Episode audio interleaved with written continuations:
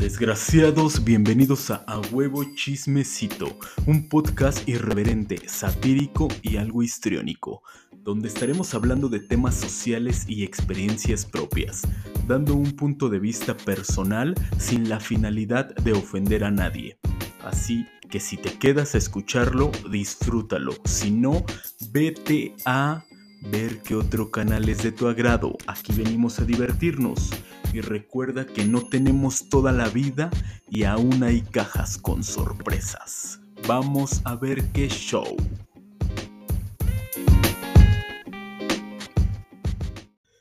¿Qué tal desgraciados? Pues el día de hoy vamos a hablar de un tema en específico conmemorando este pasado 8 de marzo, Día Internacional de la Mujer.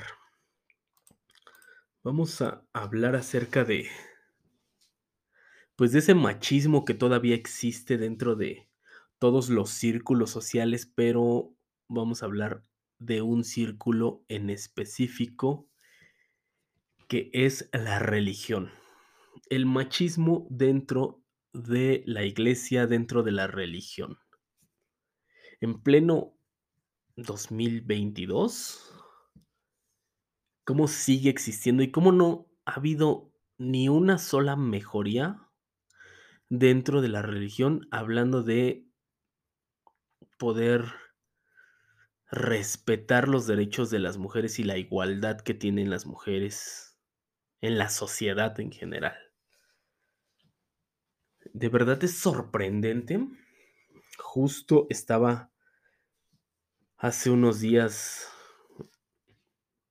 mm, revisando este tema, pensando en este tema, ¿cómo puede ser que dentro de la iglesia, dentro de la religión, y ojo, hablamos de cualquier religión, no nos estamos refiriendo a la católica, a la cristiana, a la judía, no, a, a los testigos de Jehová, a nada, o sea, estamos hablando en general de todas las religiones, al menos en lo que yo pude revisar no encontré, de verdad, no encontré una sola iglesia que fuera comandada, que fuera guiada, que fuera dirigida por mujeres. En todos los escenarios siempre era un macho, un padre, una persona del sexo masculino. Entonces, ahí es donde de verdad me sorprende cómo puede seguir existiendo este tema cuando pues se ha estado peleando bastante por los derechos de las mujeres. Creo que el detalle aquí es que justo las mujeres que están dentro de este círculo, que son de las que vamos a hablar, mujeres de fe, mujeres religiosas, todas esas congregaciones de congregaciones femeninas que son los conventos de madres, eh, los conventos de monjas, todos, todos estos, pues están de acuerdo con seguir manteniendo ese estilo de vida. Entonces yo creo que justo desde ahí es el tema donde pues no se puede generar un, un cambio, no se puede hacer un, una bola de nieve dentro de la iglesia, dentro de la religión para erradicar esas prácticas, cambiar esas prácticas. Es uno de los temas que creo que son los principales. Es como como ese alcohólico que si él mismo no lo acepta que es alcohólico, pues nunca va a cambiar, ¿no? Entonces, yo creo que es un tema similar, es un tema bastante similar. Pues bueno, primero empecemos por la parte de cuántas congregaciones hay en México. Los datos que estuve revisando, que están hasta 2021, hasta el año pasado, hay más de 100 mil asociaciones religiosas, congregaciones, expresiones, no sé, póngale el nombre que quieran, hay más de 100 mil. Entre ellas, obviamente, están las cristianas, las islámicas, las judías, las orientales, todas, todas. Y en cuestión de congregaciones religiosas femeninas, la verdad es que pues, digo, este dato es nada más como dato curioso, porque a finales de cuentas siguen dependiendo de todas las congregaciones en general, en más de las que acabamos de hablar, más de las 100,000. No no es como que sean independientes, sino dependen de de estas mismas congregaciones, pero, pues bueno, como dato, hay más de 400, más de 400 versus más de 100,000 en general de congregaciones.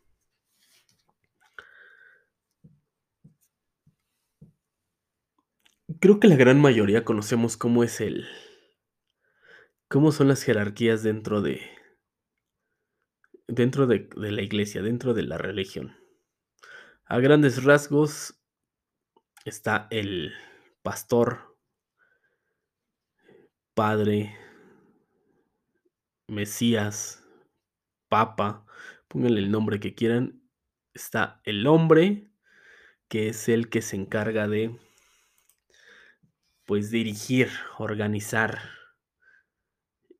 todo lo referente a su iglesia o su religión. De ahí tiene sus brazos derechos, sus arzobispados, sus obispos, sus todo, hasta sus monaguillos donde llega. Bueno, no sé si termine ahí, pero bueno. Todos, todos, todos esos que pueden llegar a ser la cabeza de la iglesia, de la cabeza de la religión, son hombres. Todos.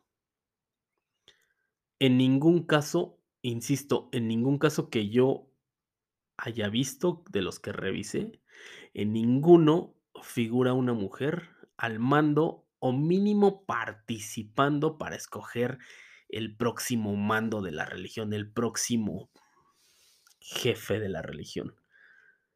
El próximo papa. En Roma, en el Vaticano entran todos los obispos a a votar, y entre todos ellos no hay una sola mujer que vote para ver quién va a ser el próximo encargado de la iglesia. Y bueno, eso ya ni lleguemos al otro tema, que ni siquiera hay una mujer que está como candidata, pero bueno. Porque les puedo yo creo que asegurar que aunque lo hicieran, intentaran hacer su inclusión, pues sería como nada más mera etiqueta social. Mete a una mujer obispo para que apoye y esté ahí, pero creo que es como ver una mujer presidenta en países demasiado machistas. Es exactamente el mismo caso. Entonces, bueno, ahí es donde yo me me pregunto, ¿cómo puede ser que sigue existiendo ese grado de machismo?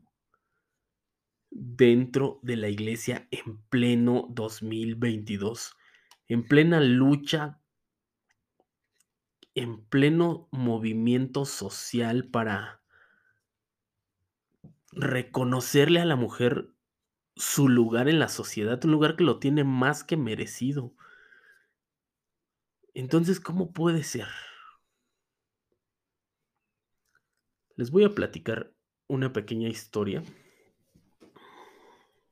Bueno, primero déjenme déjenme hago otro, les digo otro pequeño dato curioso que encontré. Resulta ser que, bueno, pues las congregaciones de las congregaciones femeninas se dividen en en diferentes áreas, vamos a llamarle. Unas que se dedican únicamente a la a la mm, ay, se me fue la palabra, no es a la meditación. Bueno, que se dedican únicamente a estar rezando todo el tiempo, la gran mayoría del tiempo. Hay otras congregaciones que ya tienen, este, fin finalidades más sociales, que es como predicar, que es como hacer artesanías, hacer, este, eventos, cuidar enfermos, bla, bla, bla. Son diferentes como congregaciones, diferentes áreas dentro de toda la congregación femenina. Y obviamente pues existen sus jerarquías, las monjas, las hermanas, la madre superiora, eh, pero de ahí pues obviamente no pasa, ¿no? Entonces está como esta jerarquía. En cuestión monetaria, hablando de dinero, lo que yo encontré fue que a los padres sí se les da un sueldo mensual. No encontré el dato exacto. Bueno, encontré un dato, pero la verdad es que no creo que sea muy exacto, así es que no lo voy a mencionar, pero sí tienen un sueldo. Y encontré que a las madres no se les da absolutamente nada. Ellas no tienen derecho bueno, esas son mis palabras, pero la verdad es que creo que son las de la gran mayoría. No tienen derecho a recibir un solo peso por parte de la iglesia. Entonces, la verdad es que dices, qué poca madre, o sea, ¿cómo puede ser que ellas que se están rifando el físico, dicen por ahí, saliendo a caminar en el sol, predicando la palabra, convenciendo a la gente de que se unan a sus religiones, no se les dé ese crédito, no se les dé ese mérito, no se les dé ese esa mm, posibilidad de liderar la religión. Sinceramente, creo que lo harían mucho mejor. Pero bueno, ese es mi punto de vista. Entonces, pues regresando al tema, ¿cómo puede ser que no, no, no, no se les considere? Ahí viene ahora mi historia. Conozco a dos madres. Dos señoras ya ya grandes de la tercera edad que toda su vida se la pasaron siendo religiosas. Ellas se catalogan, y no solo las madres que yo conozco, sino en general se catalogan como las esposas o novias de Dios. Hacen su voto de celibato, donde pues no pueden tener relaciones ni intimar con nadie, porque son esposas o novias de el Señor. O sea, desde ahí el machismo está a todo lo que da. No vamos a meternos en temas de, de espiritualidad ni de hablar de Dios, pero ¿cómo puede ser que un solo hombre tenga cuántas mujeres, cuántas esposas. O sea, qué poca madre.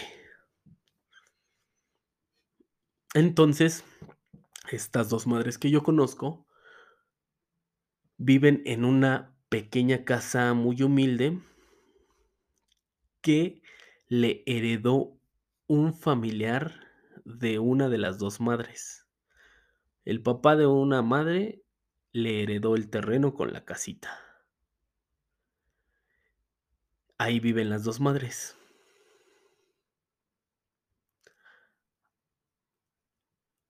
Como les digo, no reciben un peso de parte de la religión, de parte de la iglesia, de parte de, de todo lo que dedicaron su vida. Ni un solo peso.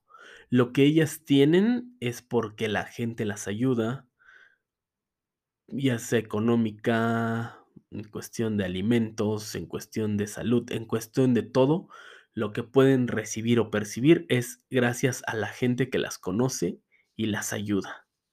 Y creo que aquí entra más el sentido humanitario donde todo mundo ayudamos a alguien cuando vemos lo vemos en desgracia.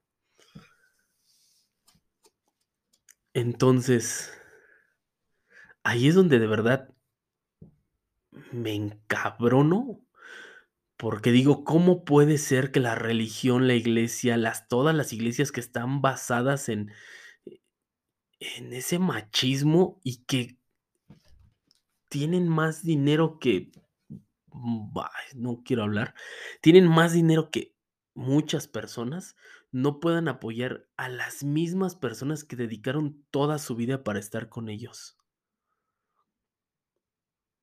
Ya ni siquiera estoy haciendo de lado el tema del machismo, ya ni siquiera es ese tema, sino cómo puede ser que ni siquiera las ayuden. Que bueno, el machismo va incluido, obviamente, va dentro del contexto, pero ¿cómo puede ser que las abandonen? O sea, literal, ya me serviste, ya estuviste aquí haciendo lo que yo te pedí, lo que yo necesité de ti, ahora sale, bye, gracias. Si no fuera por el padre, el papá, papá biológico de esa madre que les comento, que conozco, ¿quién sabe qué sería de ellas? O sea, ¿dónde estarían? ¿En casa de quién vivirían? ¿En dónde vivirían? Si es que seguirían viviendo, porque, le insisto, ya son personas de la tercera edad. Entonces, ahí es donde yo digo: "Qué poca madre que en pleno 2022, el machismo dentro de la religión esté en su máximo esplendor". La verdad es que ese día que estaba pensando al respecto de este tema, me encabroné tanto que quise y dije: "Voy a hacer un movimiento para apoyar a todas las religiosas" para que se cambie eso. Un movimiento, imagínense solamente, un movimiento revolucionario dentro de la iglesia pero únicamente para las mujeres. O sea, no estamos hablando para renovar la iglesia, sino únicamente para darles ese ese ese papel que lo tienen más que merecido dentro de la religión, dentro de su iglesia, dentro de de ese de ese monstruo capitalista, porque es capitalista darles únicamente ese esa posición que ellas se merecen. Imagínense el movimiento que debería de pasar, ¿cómo sería esa revolución? Insisto, la verdad es que sí lo quise hacer, o sea, sí me emocioné en ese momento, me encabroné, me enojé, hasta estaba así intenso, peor que ahorita. Pero ya después que me calmé, llegué a un punto que es mi percepción, quiero aclarar donde me topé con pared.